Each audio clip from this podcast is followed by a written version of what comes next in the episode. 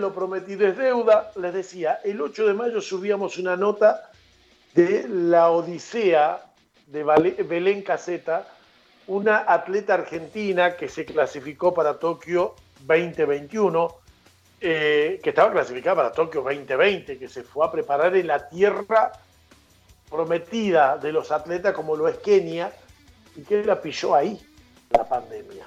La odisea para empezar a llegar avión tras avión, uno de los aviones tuvo que entrar por la ventana para poder meterse, llegar y quedar varada en Brasil, en Sao Paulo, eh, tener que eh, intervenir eh, desde acá de Argentina, el CEDAR y demás, para poder conseguirle un lugar para repatriarla, llegar a la Argentina.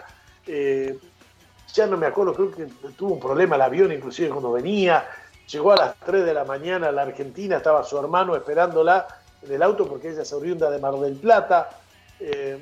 irse a Mar del Plata y contar la soledad, porque llegaba y todo lo, todas las ciudades, todos los pueblos, venía por la ruta 2, estaban todos cerrados, nadie de adelante, nadie de atrás, eh, nadie que venga por el, otro, el otro lado, la otra rama de la autopista, paran a cargar nafta, eh, no había nadie, creían que no existía, de ahí salió un chico y dijo, desde las 10 de la noche que estamos, usted es la primera persona que carga nafta. Bueno, esa persona llegó a Mar del Plata y necesita entrenarse. Pero la historia la paro acá, porque de ahí hasta acá la va a contar en primera persona una señora con todas las letras que trabaja muchísimo por el deporte, está en la Casa de Gobierno, que está a la par de la ministra Carolina Vargas Ainace, nos va a contar esta historia cómo termina, o cómo continúa, mejor dicho. Adriana Nofal, buenas tardes, ¿cómo le va? Mucho gusto. Hola, ¿cómo estás, Daniel? Qué buena presentación, qué lindo todo lo que contaste de Belén. Es como el inicio de la Odisea que todavía sigue. este, bueno, Belén en Mar del Plata estaba sin poder entrenar porque ellos tienen inhabilitado todavía la, todo lo que es actividad física, no está pudiendo llevar a cabo sus entrenamientos. Entonces, eh, bueno, surge esta necesidad de entrenar. Realmente Belén es una estrella, es el futuro de una medalla de oro de la Argentina. Eh, ella está clasificada ya para Tokio 2020, que te digo, está ahí. Creo que es una marca registrada, o sea que si va a ser en 21, lo mismo va a seguir siendo Tokio 2020. Eh, eso es un tema que todavía se está viendo, el tema legal. Y bueno, está Belén está viajando desde ayer eh, para la ciudad de Tucumán, para la provincia de Tucumán, para San Miguel de Tucumán. Así que sigue, sigue en ruta todavía. Eh, hace 20 minutitos hablé con ella, está pasando por Córdoba y sin ningún problema. Bueno, va haciendo escalas, hizo noche, en la zona de, Rosario, obviamente que sin entrar, en la zona de Santa Fe, no de Rosario. y bueno, sigue, sigue ahí. Eh, el objetivo de ella es poder entrenar. Acaba de llegar y pasa una cuarentena de 14 días eh, y recién logrará entrenar. Pero es eh, la realidad que hoy tiene no tan solo el país, sino el mundo entero y esta es una gran posibilidad para ella. Obviamente que había que trabajar y hacer todas las gestiones necesarias para que se pueda llevar a cabo. Bien, eh, y ya la adoptamos como tucumana, cuando ella tenga que correr allá en Tokio y va a tener una hinchada más que propia de Tucumán. Mira, no lo dudes. Ayer cuando ella me habla para decirme, ah, estoy saliendo a la ruta, le digo, mira Belén, desde ahora sentí que te acabamos de adoptar. este, tenernos al tanto, kilómetro a kilómetro, cómo vas, si necesitas algo. Eh, la verdad es que sí, obviamente, pasa a ser nuestra. es más, ya tengo pensado un sándwich de milanesa para esta noche, de parte del Mocho Viruel. claro. Claro, que se vaya adaptando. estupendo, tremendo. Claro, claro. bueno, qué lindo, qué lindo. Bueno, Adri, eh, todo perfecto, ya vamos a, seguramente vamos a poder charlar con, con Belén. Con Belén, sí, seguro. Contame de vos que incansablemente se estás apoyando siempre a los deportistas. Eh, siempre es acá, normalmente es en Tucumán, pero siempre estás trayendo gente de Buenos Aires, gente de otros lados, para poder alimentar al deporte de Tucumán. Mira, el, deporte nacional desde hace algunos años está buscando cambiar la, fisonomía que tiene, ¿no? Eh, tanta centralización en Buenos Aires no está bueno. Eh, esa distancia la tenemos que acortar nosotros. Es, eh, ellos están en una zona de confort, todos los deportistas de Buenos Aires, y el deporte de alto rendimiento tiene una zona de confort en Buenos Aires nosotros no estamos en esa zona de confort, pero les queremos mostrar que la tenemos a la zona. Entonces, bueno, esa era mi, idea inicial y creo que lo voy, lo voy llevando a cabo bien. Eh, cada vez que, tengo la posibilidad de acercar tantos deportistas como capacitaciones de primer nivel, eh, lo, lo, hago en la provincia.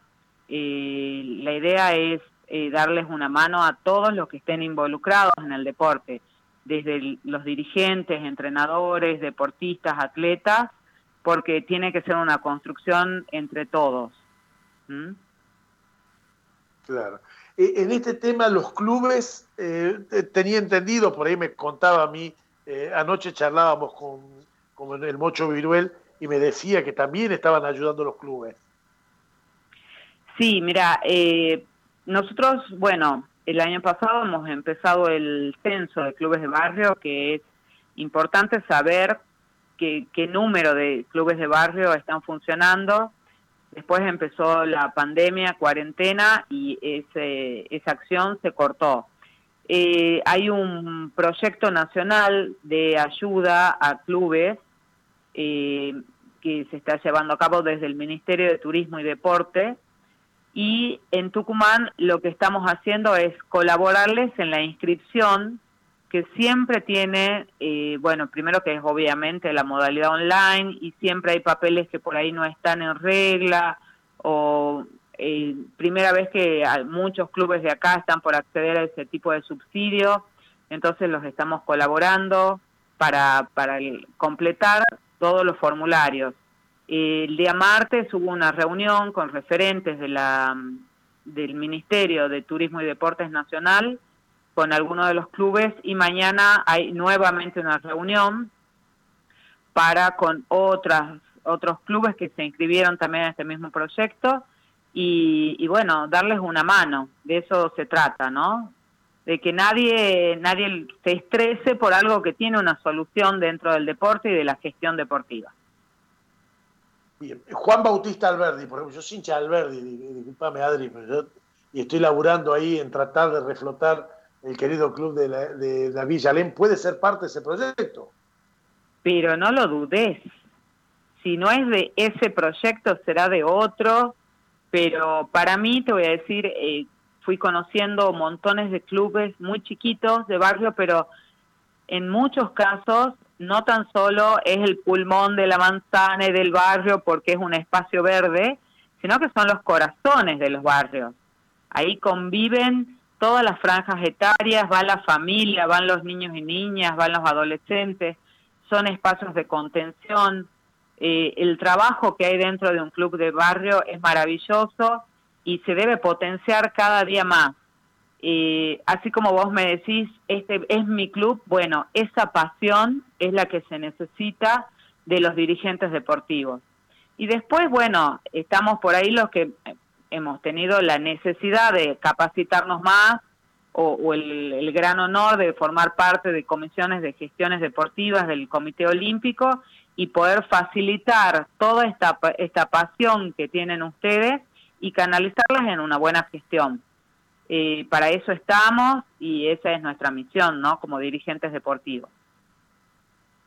Adri, y te saco de, los clubes y lo demás y te llevo al tema candente que el lunes va a haber de nuevo una reunión, pero con estos temas de los nuevos contagios. qué lejos se ve de, que se pueda autorizar a que se pueda jugar al fútbol en las canchitas, ¿no?